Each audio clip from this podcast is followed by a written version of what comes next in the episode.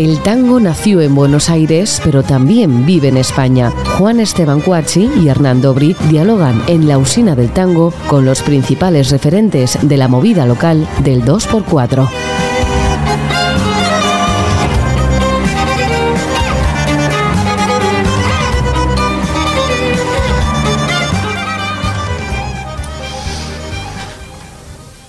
Hola, bienvenidos a una nueva emisión de La Usina del Tango. Hoy nos acompaña una cantante, compositora y docente argentina que reside en Madrid. Es licenciada en Historia por la Universidad de Buenos Aires, además de magíster y doctora en Historia por la Stony Brook University. Además cuenta con un máster en artes escénicas en el Brooklyn College. En 1989 se mudó a Nueva York para estudiar y empezó su carrera como cantante lírica. También continuó su entrenamiento actoral en el HB Studio. Allí eh, trabajó en óperas alternativas como mezzosoprano, como la Mato Ópera, y comenzó a interpretar la obra de Astor Piazzolla. A su vez, compuso sus propias canciones, dando vida musical a poesías de mujeres con ritmos latinoamericanos fusionados con jazz y lírico.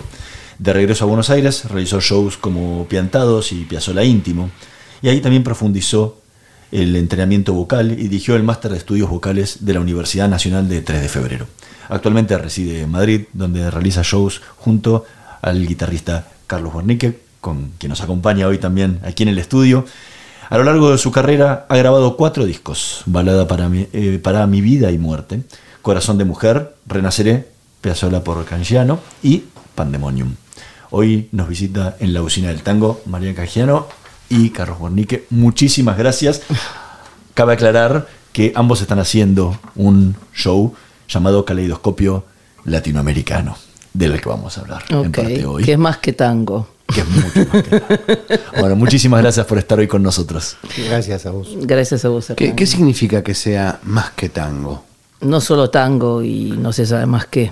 ¿Que ¿Hay más que el tango? sí, sí, hay, hay muchos géneros musicales. No, no, más cosas sí, pero más arriba que el tango existe. No, no, no, no, no es un problema de superioridad. A ver, contá un poco. No, no, es que no solo incluye repertorio tanguero. Lo que pasa es que al llamarlo así caleidoscopio, un poco la idea es que el caleidoscopio da imágenes bellas que van cambiando, cambiantes, y un poco es como una especie de, no sé, son como viñetes, ¿no? De temas. Y no son solo temas que vienen del tango, no, no esa era la intención, perdón, ¿como señor cuál? Cuache. ¿Como, que- como cuál? ¿Como cuál? No, no, no, pero como cuál. Bueno, por ejemplo, hacemos la tonada, la famosa tonada. La, la tonada de la risa. No. La tonada del viejo De. Hasta me he olvidado qué tonada La es. tonada, la ¿cómo tonada se de la luna llena. Esa, Ok. por ejemplo, la Oh, tonada de la luna sí. llena, de días. Hermoso. Eh, O Aymarao, folclore. hacemos Animaná. Eh, hacemos temas de mi disco Corazón de Mujer, frase, eh, Soy un ser feliz, que es una chacarera. Eh, hacemos, bueno, y hacemos versiones también de Piazzolla, como La balada para una loca, aclaro, con los loques, y las locas y los locos, y todos los locos, y las locas y loques también, por favor. Y, y bueno, y entonces, a ver, es un intento de, más que nada es un encuentro reciente con, con Carlos Guernique, que además yo soy de Ciudad Jardín Lomas del Palomar y me sale como asiste la avenida Guernique, me sale Guernique ya Pero es, es Vernique. Guernique, sí. Pero, no, no Guerni- A ver. Guernique. Depende de dónde lo pronuncien. ¿Qué, ¿Una pizzería? Sí, eh, es muy difícil. A ver, contá, contá un poquito, Charlie. ¿De mi apellido? Sí. Es un apellido de origen alemán, aparentemente, y se debería pronunciar Wernicke, Claro. pero he, he recibido todo tipo de... Múltiple, múlti- múltiples pronunciación. fonemas. Bueno, en mi pueblo Sí. decimos Tendría que cambiarle, Guernique. tendría que sí. la W por la B para que alguien lo pronuncie de No, esa sí, forma. Warnike. Warner. Guernica. Guernica, claro. Cualquier cosa, ¿no? Tal de- ah, qué lindo personaje, claro. Bueno, y eso- según las horas, ¿no? Sí, sí. Y acá en España no me quiero ni imaginar. Acá directamente. lo- directamente Carlos. Cuando vienen a. eh, Me tocan Sí, a lo la de puerta, Charlie traen me algo. Y el tipo me dice: Sí, Carlos. Soy yo, ¿sí? Y dice: Pero Claro. para, no saben ni pronunciar Como- canjiano, como así que no me quería No, a mí me pasaba. Con Cuache me pasaba, llegaba a los hoteles y, ¿Y leían. Juan, eh, joder, decía, joder. enseguida. No, pasa con Canjano también. Claro, bueno, ahora ya me preguntan, claro. Canjiano, Canjano, ¿Cuál preferís? ¿Y qué haces? ¿Cor- ¿Corregís? ¿Se corrige en ese momento del apellido o no? ¿Se deja pasar? ¿Qué se hace? No, Ah, no, una- yo ya les dije, la Una- versión española, si se como en Argentina. más tranquilo, no he conseguido a alguien que pueda pronunciar mi nombre. Claro, Hernán, que no hay nombre más español que Hernán. Pero como hace décadas que no se usa, todos me dicen Hernando. Mi segundo nombre es Hernán. Soy Carlos Hernán. Ah, mira. Eh, y muchas veces lo utilizan como apellido para re- reemplazan. Dicen, Eh, no, bueno, claro, tenés- como a mí, Esteban, tenés- claro. Bueno, ¿qué haces con tu segundo apellido? Porque este es un gran tema para todos los argentinos. ¿Tenés segundo apellido? Sí, todos tenemos. El problema es que a veces son ¿Cómo impronunciables. lo ponemos? Porque el mío es Casetari, así que imagínate. No, el mío es, más es Fernández de Romarategui. A veces les va a ser más fácil. Tenés tres, pocha. nos vamos. Disculpe, Tiene después, le doy. Una o sea que sos español de alcurnia y original. ah. Che, ¿y ¿cómo se conocieron ustedes? ¿Cómo empezaron a hacer música juntos? Eh, porque yo lo llamé. no, yo ando a la búsqueda de algún músico que estuviera cerca mío y que me gustara, pero en realidad no sabía qué iba a pasar entre nosotros. A mí me gustó cómo tocaba él, y dije, y bueno, ¿por qué? Bueno, ¿Qué también tal, es que Carlos? vivimos en el mismo pueblo. Exacto. En San Lorenzo del Escorial. Los dos viven, son vecinos de San Lorenzo de los Sí, en realidad yo soy vecina de Fabián, Fabián, el De Fabián. Carbone. No, sí, está enfrente mío, literalmente. Y después, bueno, lo conocí a él, ¿en dónde? En Mago Coro. Sí, en conciertos Alguna vez. de amigos y ir a ver cosas o, o propios. eh, y charlando a ver si podíamos hacer un concierto y no sé qué. Y salió, me dijo, mira, tengo una fecha mm, en el cafetín Crochet, que es eh, una cueva de piedra, estas súper antiguas, en un cafetín lindísimo en San Lorenzo, eh, que lo lleva nuestro amigo Pepe. que- Pepe, gran que es el que valor. que es el que- se encarga un poco ahora mismo de la programación cultural, eh, un poquito off ¿no? del ayuntamiento, pero. Y, y bueno, salió esa fecha y a partir de ahí otras. Y dijimos, bueno, Claro, ¿qué pero la verdad es que ¿Qué- no sabía qué íbamos a, qué iba a pasar entre nosotros. Ni siquiera sabíamos qué íbamos a tocar, no teníamos ni nombre de proyecto, ni, ni muchas expectativas de qué podíamos hacer. Y, y bueno, y armando así, ¿qué, qué hacemos? ¿Qué cosas podemos hacer? Y salió esto, todo mezclado un poco. Le Sí, ponen un nombre especial al, al show, porque el caleidoscopio nunca te da La misma. la misma imagen. Sí. ¿Qué les pasa a ustedes en los shows? Poco, eso, eso fue lo- la- el tema, lo, perdón, eh, lo Sí. creé yo el nombre, ¿no? Sí, no sé, no quiero, no quiero, no, no me Empezamos quiero. con un problema Porque me puedo, me puedo, me puedo olvidar, pues soy medio, Ah, medio no, sí. colga, pero se me ocurre a mí, ¿no? Sí, Ah, absolutamente. bueno, no digo, Solamente. just in case. Eh, bueno, no, es justamente eso, como una de las cosas que me pasan a mí, yo nunca canto ni toco ni nada igual. Ya los músicos me Lo han es, dicho. lo que es un gran problema para Carlos. No, no. Eh, pero, también soy, soy guitarrista clásica. Estudié muchos años guitarra clásica y por algo me atrae la guitarra, siempre me atrajo. Y lo fui a escuchar a él con un flautista, un espectáculo muy bonito que hace. Y me encantó que también tenía como una versatilidad. Yo generalmente trabajé, bueno, Miguel Pereiro, pongamos un ejemplo, ¿no? Músicos muy versátiles, muy que puedan también improvisar en el camino, ¿no? Que puedan tomar mi locura, como decía Miguel. Es- también es difícil acompañarte a vos, ¿eh? Difícil. ¿eh? Eh, y bueno, dije, bueno, pero él está entre clásico. Bueno, Hay mucho más. bueno, no hablé, No, digamos, pero como está entre clásico y no clásico, dije, uy, esto podría, podría ser la persona versátil que, que me inspire. Y fue así, ¿no? Sí, ¿O no? O sí, es no que, sé, pasó bueno. algo raro. Sí, ese concierto que viniste con Ernesto Schmidt, que es un flautista, flauta de pico, eh, musicazo así, muy, muy, Mm. muy tremendo. Y claro, es- por un lado hacemos invenciones de Bach y, o temas de, de Foré o, o no sé, lo que, lo que Milonga, una milonga. o unos tangos, una milonga, un lloro, y todo mezclado. Eh, a mí siempre me resultó como mucho más atractivo un programa donde hay una diversidad muy grande de estilos, de cosas, y también como desafío para mí como guitarrista, tener que cambiar la cabeza y eh, rasguear una chacarera o tocar una invención de Bach. Es, eh, son estados mentales o espirituales completamente diferentes eh, y mucho más entretenido también hay una cosa que yo aborrezco que es aburrirme de, de mí mismo en un concierto. Yo también. Sí, sí, sí, sí, sí. Bueno, que po- posiblemente Claro. le pueda pasar a los músicos cuando tenés que hacer no sé, una gira larga y tenés que repetir. Bueno, Juan, Juan, lo- lo- me imagino en algún momento lo habrás vivido. Todos lo vivimos. eso. De tener que hacer, no sé, 30, 40 shows y al trigésimo decís, "Sh, me aburrí por ahí de, de- de hacer lo mismo y no, no poder variar y, y- No, a y mí salir nunca, de nunca, nunca me pasó. ¿No? Buenísimo. Yo tengo que decir la verdad, a mí eso no me pasó. No me pasa. Bueno, pero eso es un poco este tema, ¿no? Que si se hace la misma cosa, se hace siempre diferente en vivo. Esto es lo que decía, Y, ¿no? y- y- y- y- s- Sí. a- hablando de eso, vos tenés una formación clásica, ¿no? Sí. O sea, sos cantante lírica. Sí. ¿Cómo es una persona que viene de la música clásica, que tiene algunas reglas tan rígidas de repetición de, sobre una obra, para que cada día sea de verdad distinta? Porque yo rompí con todo eso. Por ejemplo, O- con- o contame sea, un poco.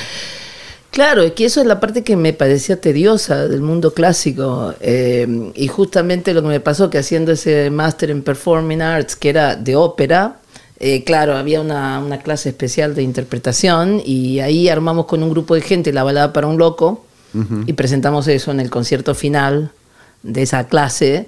Y, ahí, bueno, cuando me di cuenta, como yo en realidad siempre fui más actriz, o sea, tenía ya una- por naturaleza esta cosa de actriz, que también la tenía mi padre, la tenía mi abuelo, mi abuelo era cantante lírico, pero también muy buen actor, mi viejo a los 40 años se puso a hacer una carrera de actor, y yo viste que me salía esa beta, claro, en la balada por loco me salía ahí, ¡pum!, brutal, y ya, y dije, va, qué ópera, que no ópera, me voy a dedicar a otra cosa. No, y me pasó una vez hicimos un concierto de tres mezzosopranos en el Centro Budista de Nueva York y ahí trajimos y llevamos a una, pianista clásica, ¿no? A acompañarnos. Y en el medio yo dije, yo quiero hacer con mi cuarteto la balada para un loco. Y cuando me bajé del escenario, bueno, como que se hizo todo el show y en el medio cortábamos, entraron los chicos. Y me acerqué a la pianista y la pianista me miró, me miró y me dijo, ¿vos para qué querés hacer clásico? Si vos sos un animal de escenario, me dice, hacé lo que... Hacé eso. Y ahí dije, wow, viste que el universo te habla, ¿no? Es como lo que le pasó a Piazzolla con, con la profesora esta francesa, que la tipa le dijo, y usted, tráigame, ¿qué es usted? Y trajo el bandoneón y la tipa dijo, esto es usted. ¿No? ¿Cómo se llamaba esta? Nadia, Nadia. Nadia. Sí, que le dijo a varios, ¿no? Eh, que fue la guía de muchos músicos. Entonces ahí es cuando desperté, dije. Entonces, a ver, me doy muchas licencias. En vez, de inventar- en vez de anacruza, digo la anacrónica para joder. No como que, bueno, ah, acá hay una anacruza, pero yo entro cuando quiera, que sea medio anacrónica. Qué bárbaro, estaba pensando Ese justo en es el esto. gran Nadia desafío. Boulanger fue maestra de, Sí, de Stravinsky. de, de Piazzolla, de Stravinsky, de Jobim, de Ch- Chismonti, de Quincy Jones. Y a todos les dijo, Vos te dedicás a la docencia. sí, Cuando tenés una, digamos, por ejemplo, recién nombraste esto a, esta maestra Sí. docente, ¿no? Así. Sí. ¿Qué, qué, qué- qué haces con la docencia? Sí, bueno, aclaro. Yo lo que he enseñado más en- a nivel docente ha sido el tema de encontrar tu propia voz. Incluso voz y oratoria. Ahora, ahora también estoy enseñando esto acá en Madrid. Contá un poco, ¿qué, Eh, qué es eso? Claro, esto es una parte combinada que ha surgido en el proceso de- del canto, ¿no? Que como también tuve formación teatral, como vos dijiste, en la HB Studio, en, el, em, en la Universidad de Buenos Aires también, empezó todo este tema de, bueno, que en la búsqueda de mi propia voz cantada, también tenía que descubrir mi voz, o sea, todo, todos los entreveros de la producción sonora vocal, y me metí a, dar, a explorar voz teatral, técnicas de voz teatral. Y a raíz de eso, cuando volví a Buenos Aires, dije, ay, bueno, pero me gustaría entrar a, una universidad. Ya venía con la idea que iba a entrar a alguna universidad nacional, entré en la UNTREF, así, por, de manera, después cuento, es largo la historia. Y dije, bueno, y mientras estaba viendo qué dar en la UNTREF, porque no quería dar historia, dije, ay, yo puedo dar voz y oratoria para docentes. Y empecé a dar un seminario optativo dentro de la universidad. Bueno, también le di a varios docentes en la universidad. Y ahí se mezclé todo. Mezclé toda mi formación en voz teatral, toda mi formación lírica, toda mi conciencia. Yo también tengo una larga historia con el cuerpo, ¿no? Feldenkrais, un montón Ah, de bueno, metodologías. Alexander Technique. Muy Eso lo hice mucho en el HV.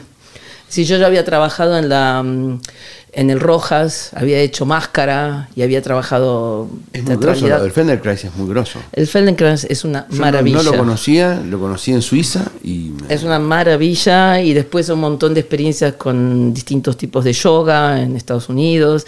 Entonces junté todo y dije, voy a dar un programa holístico de conexión con tu propia voz y después oratorio, no, y después texto, ¿no? Y la verdad es que a las tres clases los pibes, los pibes que eran algunos docentes ya de la secundaria, iban a sus clases y cambiaban mágicamente la relación de poder. No me preguntes cómo pasó, cómo pasó, pero yo me venían a contar unas historias, ¿viste? daban clases que estaban exhaustos, qué sé yo, que los pibes todos gritaban y empezaban a trabajar este presencia física y vocal y pum, los pibes todos en silencio. Bueno, un cambio maravilloso. Y bueno, y me empecé a alucinar con eso. Y después en la pandemia, porque eso fue todo presencial, después en la pandemia se me ocurrió dar online temas así como encontrar tu propia voz y ya se transformó en la voz curativa.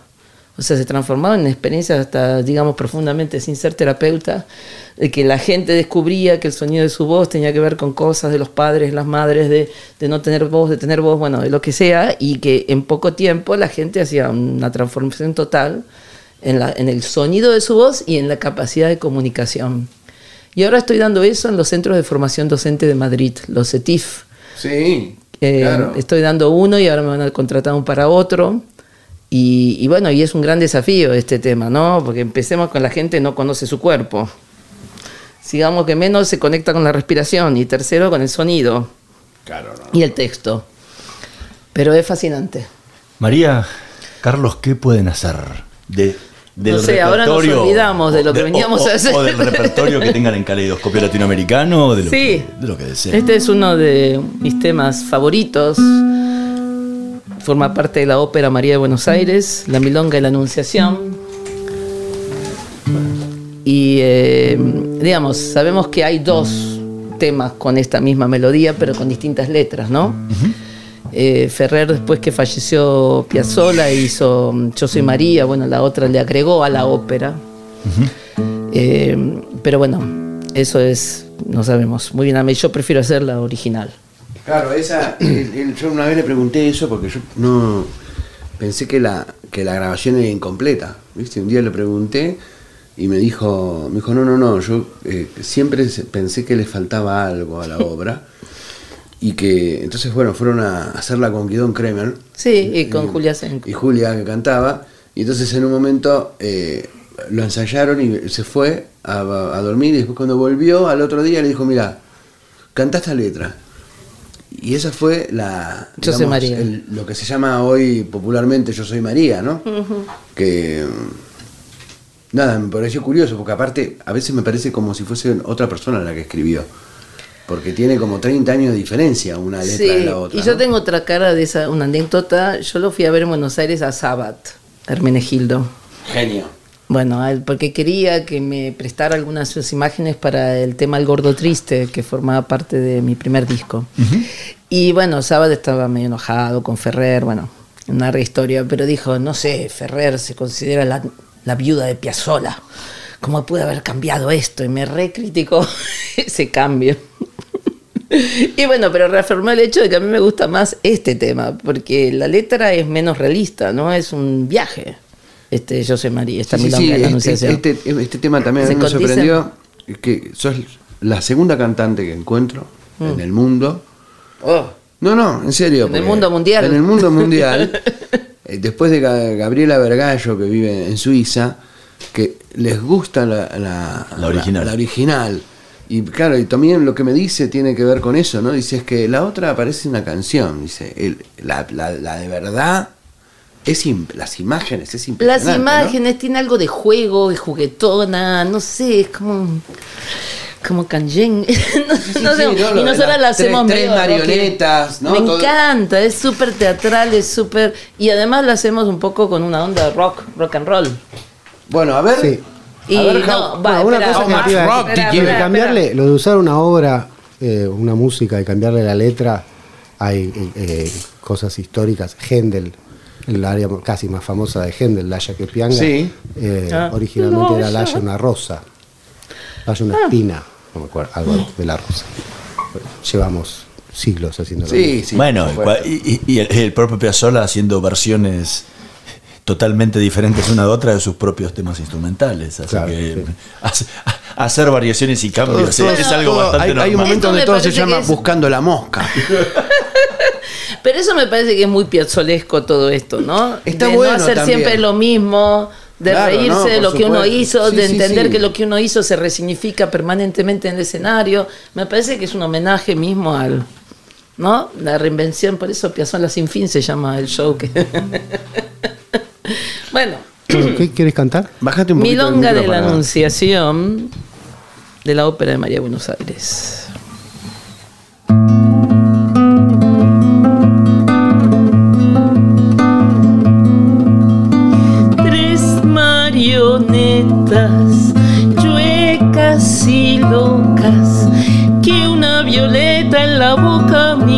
Ayer. Con un cuchillo en los dientes por el revés de mis caderas tordillas surciendo van. Un gran remiendo en flor de hinojo y de sisal ahí flaco y en banda tan cadenero me anda un Jesús chapaleando de cuarta en la voz y un canchenguito sobón con un compás de punto cruz y un dulce barro torcas de cruz del sur que hoy me ha puesto a temblar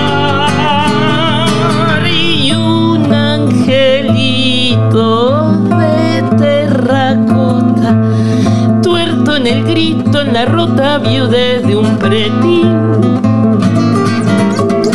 Macando un salmo en sanata con un jazmín Me un solcito de leche sobre su tien Que dos espasmos de luz tengo atrás de la piel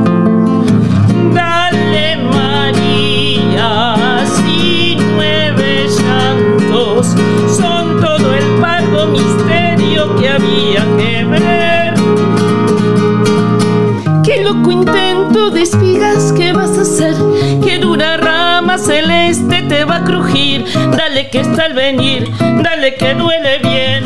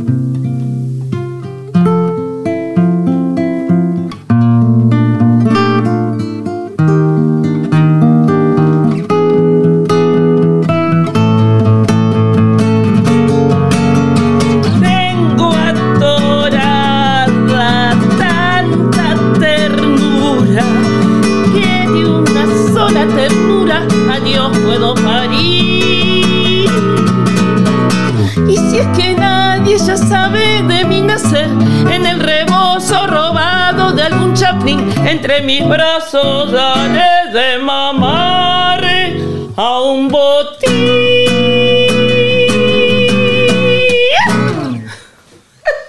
Bueno. Ay, me parece mucha risa. Rock and roll en el. Rock and roll. ¿Y, y- y qué- y qué es lo que te produce risa? A ver, contá. ¿Qué, No, qué bueno, pensás? ¿Qué no. cosas? No, no, no, no es la Kundalini. Es que yo cuando doy estas clases de voz me empiezo a reír. Entonces, en la primera clase que di en este nuevo seminario, todos se terminaron riendo. Y dice la chica, una de las estudiantes, no sabía que esto era risoterapia también. Pero después ayer me lo recordaron que les encantó el haberse reído porque cuando vos entras en este estado medio alfa de presencia y de sensaciones que van, me empieza a agarrar una risa sideral. ¿Y vos, No sé Carlos? cómo explicarlo. Carlos o Charlie, ¿qué preferís? Ay, no, por- Ya estoy Charlie, acostumbrado please. a los dos. Respondo a los dos. Si alguien me dice ¿Respondes a dos? Carlos, yo me doy vuelta. Como Abernique, Guernique. Brown. Perfecto. Guernica. Pero que es muy curioso porque Carlos es temporal. Lo- hay- durante pasan años, soy Carlos y de pronto vuelvo a ser Charlie. Yo te conocí como y Charlie. de pronto soy Carlitos para todo el mundo y, y así voy cambiando, no sé, será Yo algo lo de Charlie, me acabo de energético, enterar. espiritual. Eh, recién tocaste eh, una, una obra que está pensada desde el principio para orquesta, con unas dinámicas este, grandes y que siempre se ha hecho muy grandilocuente y de repente te jugás a hacerlo con la guitarra en el mismo tono que por ahí en la menor no hay problema, pero después cuando se va al si bemol menor es un grave inconveniente con la cejilla. Sí. Este, y, y- y veo que no que no que no te asustás, ¿no? Que no le- le titubea. hace Flaquea. claro que no, que claro que te vas, bueno, vas para está, adelante. está el recurso de- del rasguido De rock and roll. rockero. Bueno, pero igualmente, como- digamos, como más, forma allá, de solucionar más allá de la risa, digamos, hay un momento Sí. donde la cosa se pone peluda, dice un amigo mío, ¿no? Sí. Y se vienen Sí, los bemoles y las cejillas por delante. Sí, por un lado tenés el tema técnico de la guitarra que bueno, no te da muchas posibilidades de desarrollar material que se te pueda ocurrir porque es muy incómodo o, o tenés que decidir si haces una melodía o haces el bajo o algo, todo no lo podés hacer. O la misma línea de bajo, transportarla de la menor a si bemol Sí. menor es imposible en la guitarra. Entonces tenés que cambiar y tenés que aceptar que, bueno, que vamos a hacer lo que se pueda. Tenemos un poco de debate con eso, porque me cambian las tonalidades, algunas cosas. Escondidas, ¿eh? Después aparece en el show con la tonalidad. Sí, es que tocar en fa menor en la guitarra. claro, fa menor, por ejemplo. Sí, Niebla de ¿no? Río Es como lavarte los dientes con un cepillo para el pelo, ¿no? Es una Claro. comodidad Sí, no. ridícula. Que imagínate un, Claro, un pero padre él que al hijo le obligue, viste, a tomar agua. Ok, pero él, Siempre con cree, la mano. pero él cree que soy bajo profundo. Ese Para es el los- problema, escúchame. Que después me la pasa a mí. Y Bueno, me pero eso también lo soluciono con el capotasto, le pongo la cejilla y hacemos en fa menor. No hay Sí, ningún sí, problema. alguna fa menor. Pero me tenés permite. que. Una cosa es tocar en fa menor, así, algo fácil en primera posición, pero cuando te venís acá, a la parte Claro. eh, aguda de la guitarra, eh, ya no tenés la cejilla, no te sirve para nada, tenés que seguir pensando en fa menor. Que que no, lo no tenés cuerdas al aire que, no hay que- cuerdas que- al que aire. empaticen Claro, con el fa exacto. menor nunca, ¿no? Claro, no, no, no solo. Y el, y el cerebro también, este, ese problemita de, de las modulaciones a, a lo que los guitarristas llamamos tonalidades teóricas. Son para los pianistas o los. Este hombre es súper abstracto, ¿viste? Un filósofo de la Sí. guitarra. Para los, sí, los, los que tocan instrumentos transpositores. Eh, bueno, mi hija, toca, mi hija toca el clarinete y, y claro, es, eh, hay que encontrar tonalidades para hacer cosas Claro. eh, que funcionen.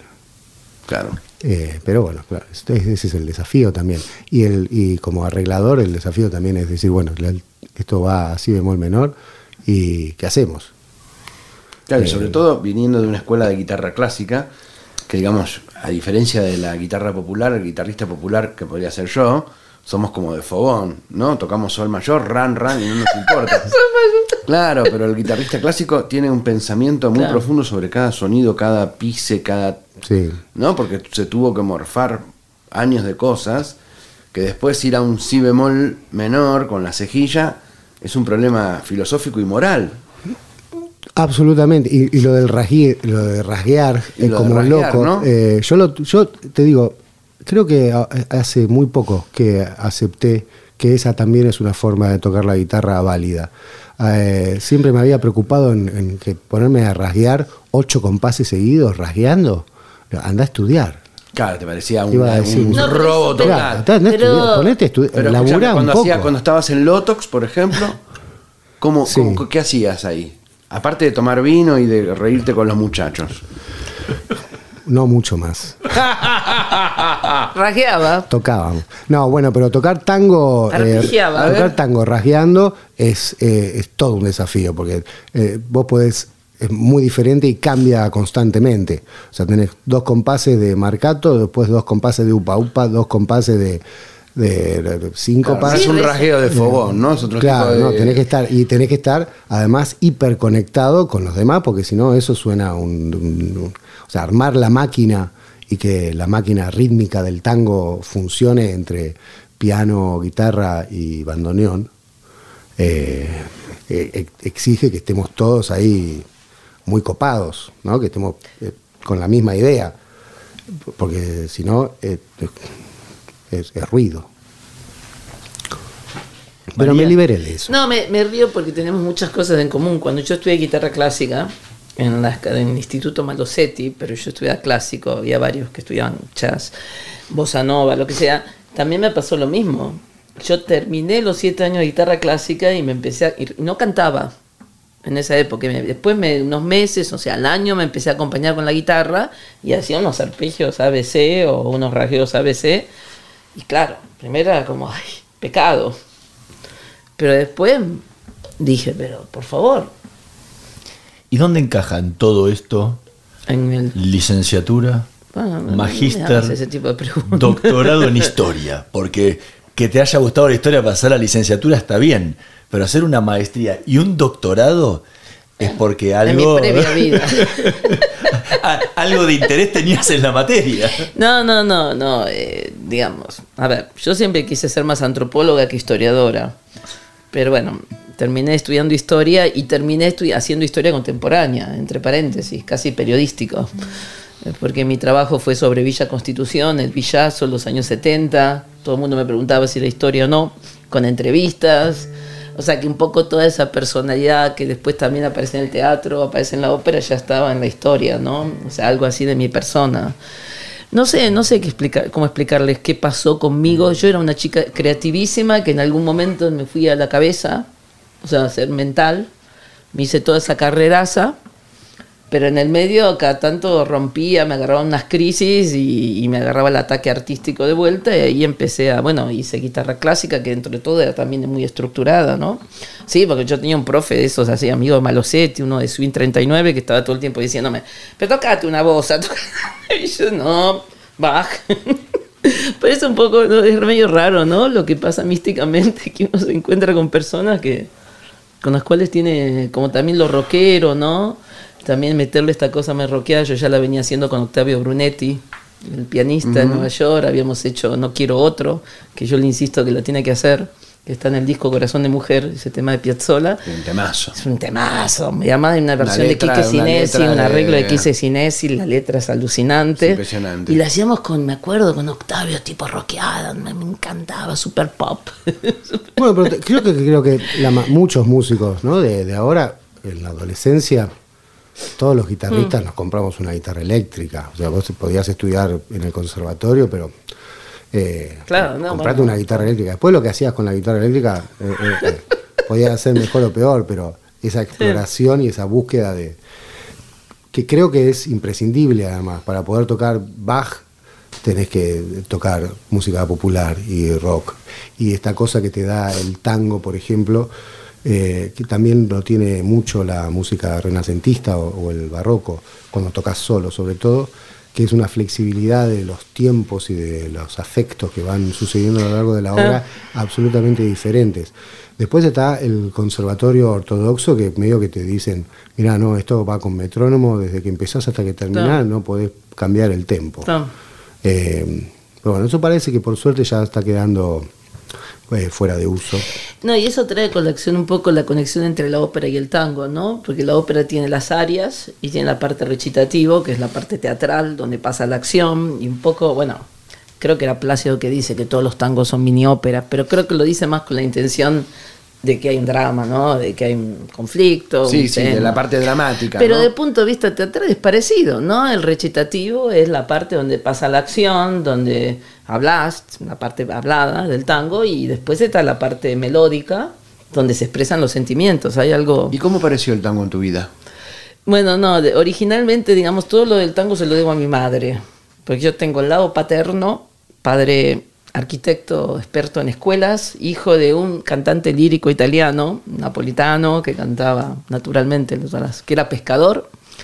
Y después mi, mi padre odiaba el tango. O sea, mi padre a los 13 años fue a Argentina y que, que, lo cual era toda su, su, formación musical el clásico, ¿no? Y bueno, con un padre lírico que en Argentina lo único que se enloqueció en los años 70 empezó con el folclore, protesta, viajó por toda América Latina e introdujo, creo que fue el primero que escuchó a Silvio Rodríguez en Argentina, porque le pasaron un cassette de un chileno y mi hijo escuchaba todos los días Silvio Rodríguez. Después, bueno, vino eh, la apertura del gobierno democrático. Eh, pero mi mamá, mi mamá enloqueció con Susana Rinaldi. No sé, mi mamá cantaba tango muy bien mi, mamá, mi mamá, que es la hermana de Susana, también en enloquece con sí, Susana. Sí, sí, me imagino. no, bueno, hace poco la conocí. En mi casa también enloquecemos con Susana Rinaldi. Me imagino.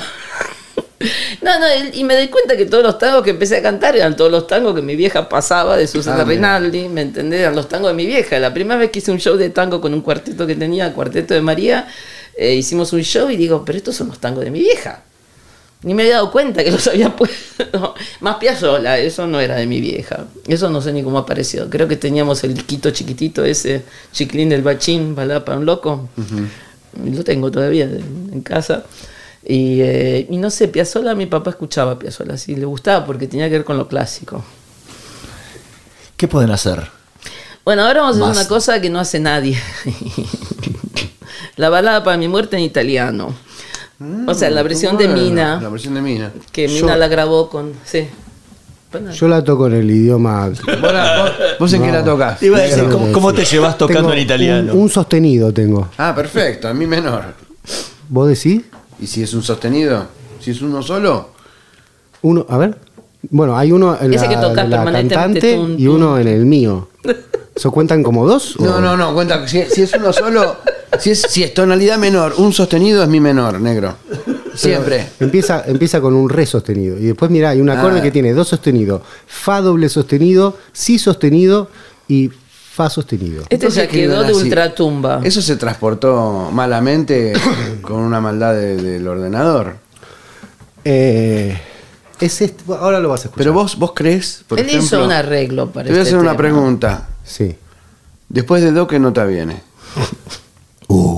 No, en serio, viene, viene el re, ¿no? Por ejemplo, ¿no? Una tonalidad, una, en tonos, tonos. Tonos. Do, después re. Después mi. Tono, después fa sostenido. Después sol sostenido. Después la sostenido. Después ah cagaste ahí. te come el lobo. Ahí te agarra. No, ahí te agarra. o, empieza el si sostenido, después do doble sostenido. todo. Sí. ¿Cómo, cómo, cómo, lo escribirías eso? Te lo pregunto en serio. ¿Eh? es bien eh, caleidoscópico. ¿eh?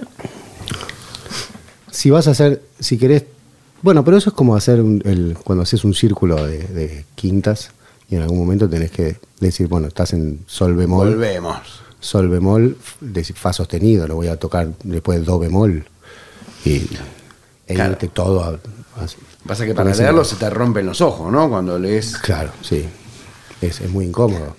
En algún momento hay que hacer la concesión, pero esa concesión también la tuvo que hacer eh, Pitágoras hace dos mil Ya te dije, no, no discutas filosóficamente, conceptualmente. Porque... No, no, son preguntas, no es una discusión.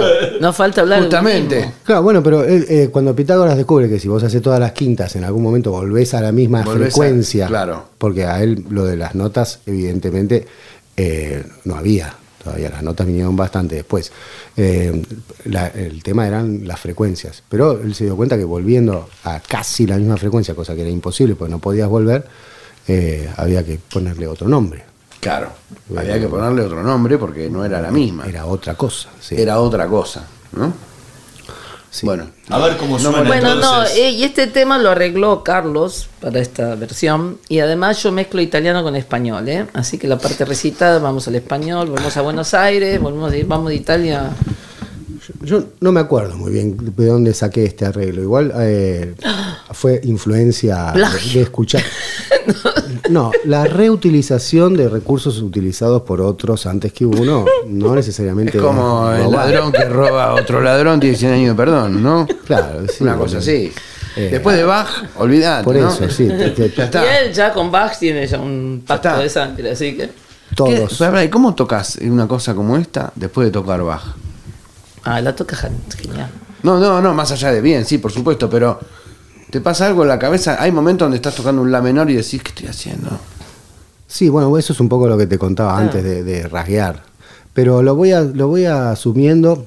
Eh, mis amigos eh, Pietranera y Kiokio, Sí, gente, muy buena gente, muy ¿no? buena gente, Gente hermosa. divinos, eh, van a estar a- eh, asombrados de ver este nuevo perfil mío, porque fui, quizás un poco siempre un detractor de eso, del, del guitarrero. No hacia los demás, mí que los demás hagan lo que quieran. Pero también es cuando hubo la fiebre de la bossa nova y de la samba brasilera, eh, que yo decía, no, ¿por qué? Ay, ¿Por qué otra vez? Estaba- ibas a cualquier lado y escuchabas a alguien. Sí, y era todo eso. Y ahora últimamente me estoy así yendo de casualidad también. La vida me llevó ahí a, a hacer eh, samba, chacarera, bossa nova. Ahora también tengo otro otro Que bajó en la buena onda, ¿no? Sí. Tengo otro repertorio que se llama Banquete Musical, en el que me aprendí unos solos de trompeta de Chet Baker, hacemos Scarlatti o eh, Monteverdi con Irma Mejías, que es una cantante que también me encanta. Pero ahora vamos a hacer... eh, Suoneranno le sei. Esa.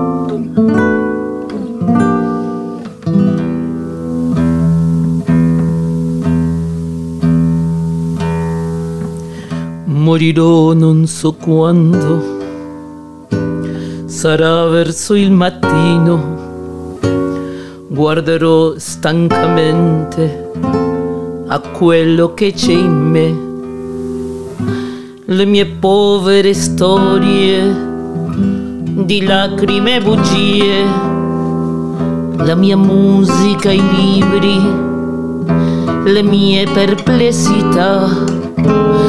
Sarò pronta all'alba, la testa fra le mani, sul penultimo whisky rinunciato a metà. Verrà avanti cantando la morte innamorata e in quel momento in punto suoneranno le sei. Ci penso a quando me ne andrò. Verso il nulla in ansia cerco te. Te che come sempre calmerai questa insicurezza che c'è in me. Abbracciami forte perché sento che la morte sta prendendo ciò che amo più di me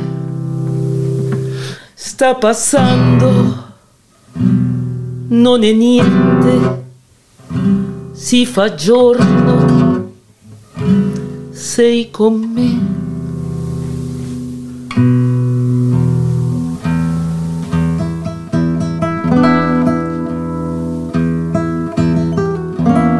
Morir en Buenos Aires. Será de madrugada que es la hora en que mueren los que saben morir. Flotará en mi silencio la mufa perfumada de aquel verso que yo nunca te pude decir. Andaré muchas cuadras y allá, allá en la Plaza Francia, como sombras robadas de un cansado ballet, repitiendo tu nombre por una calle blanca se me irán los recuerdos en puntitas de pie.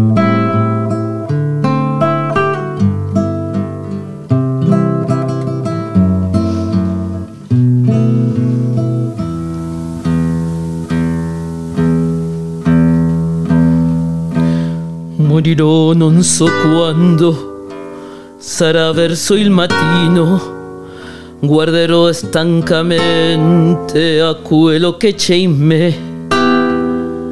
Le mie povere storie di lacrime e bugie, la mia musica, i libri, le mie perplessità. Sarò pronta all'alba, la testa fra le mani, sul penultimo whisky, rinunciato a metà. Verrà avanti cantando la morte innamorata, e in quel momento in punto suoneranno le sei, suoneranno le sei, suoneranno le sei. Bueno. Otra vez me río, perdón, eh, me sale la kundalini. No, no, está perfecto. Que empieza ahí, que no, quieres. es graciosísimo. Te muy suenan gracioso, las 6 de la mañana y te... En cuál momento en punto. Está bien, morirse riendo. La es morte lo mejor que te puede innamorata. pasar. Este tema es súper budista, perdón eh, que hago la acotación.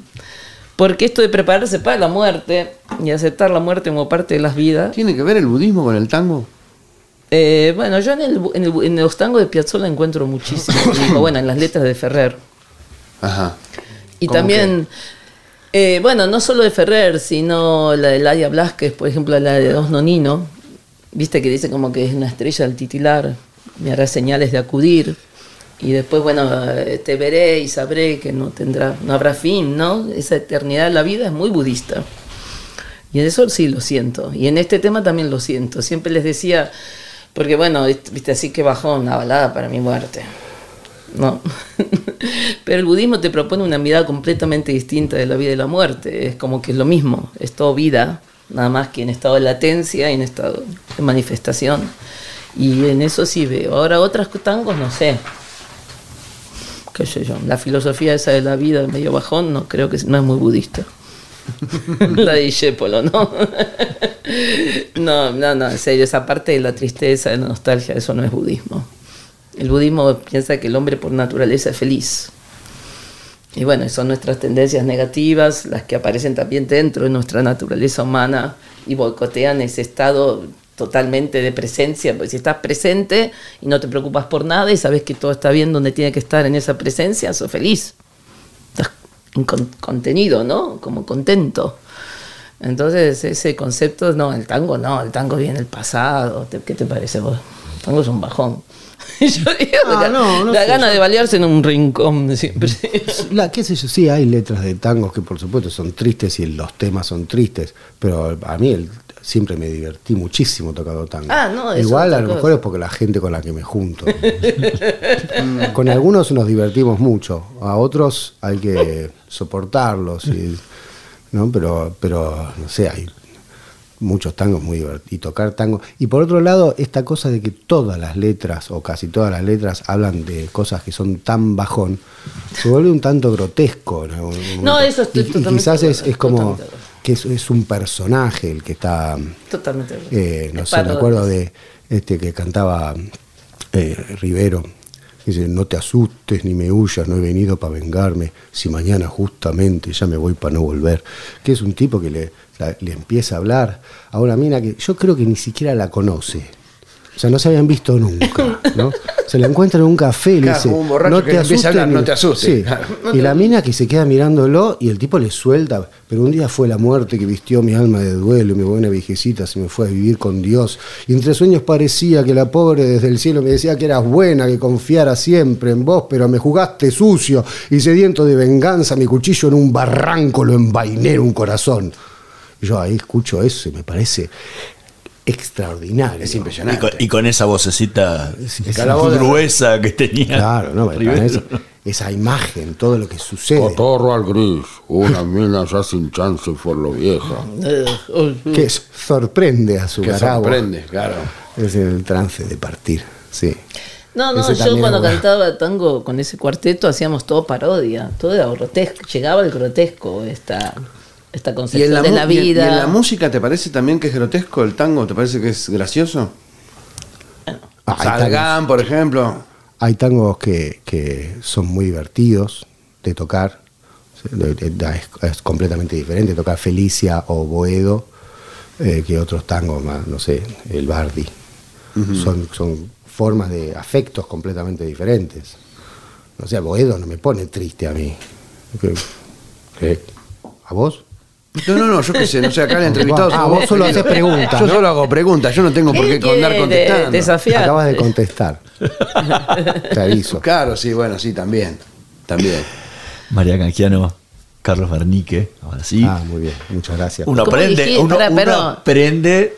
¿Dijiste canjano o canjiano? Que no escuché bien. Bueno, ¿Qué dijo? María. Ah. María- María, María- la mamía la deja. María de Buenos Aires. Ah, bueno, Eh, muchísimas placer. gracias por haber estado hoy con nosotros en la Usina del Tango. Fue realmente un placer haber charlado con ustedes y escuchado su música también. Muchísimas gracias. Muchas gracias, por a venir. ¿eh? No, gracias, Cuachi. Gracias. Cuachi. Una alegría. Gracias, eh, Hernán. Que nos reciban acá. o Hernando. No, no, y, nombre gracias, y gracias, María, por Yo no sé a vos a quién este- sos. ¿Vos quién sos? ¿Te conozco? Robertson Gunn. Así hacemos en los shows. Yo digo, ¿este quién es? ¿Qué hace acá? ¿Me ¿Te conozco, Carlos? Además de ser la avenida de, San, de, Ciudad soy- Jardín Lomas del Palomar. ¿Qué sos? Capricornio. ¿Sos de Capricornio? 80% agua. Polvo de estrellas. Alguna tiene que funcionar. Nosotros Bueno, nos vamos. Muchas gracias, Carlos. Gracias. Nosotros nos vamos a reencontrar en la próxima emisión de la Usina del Tango. Nos vemos.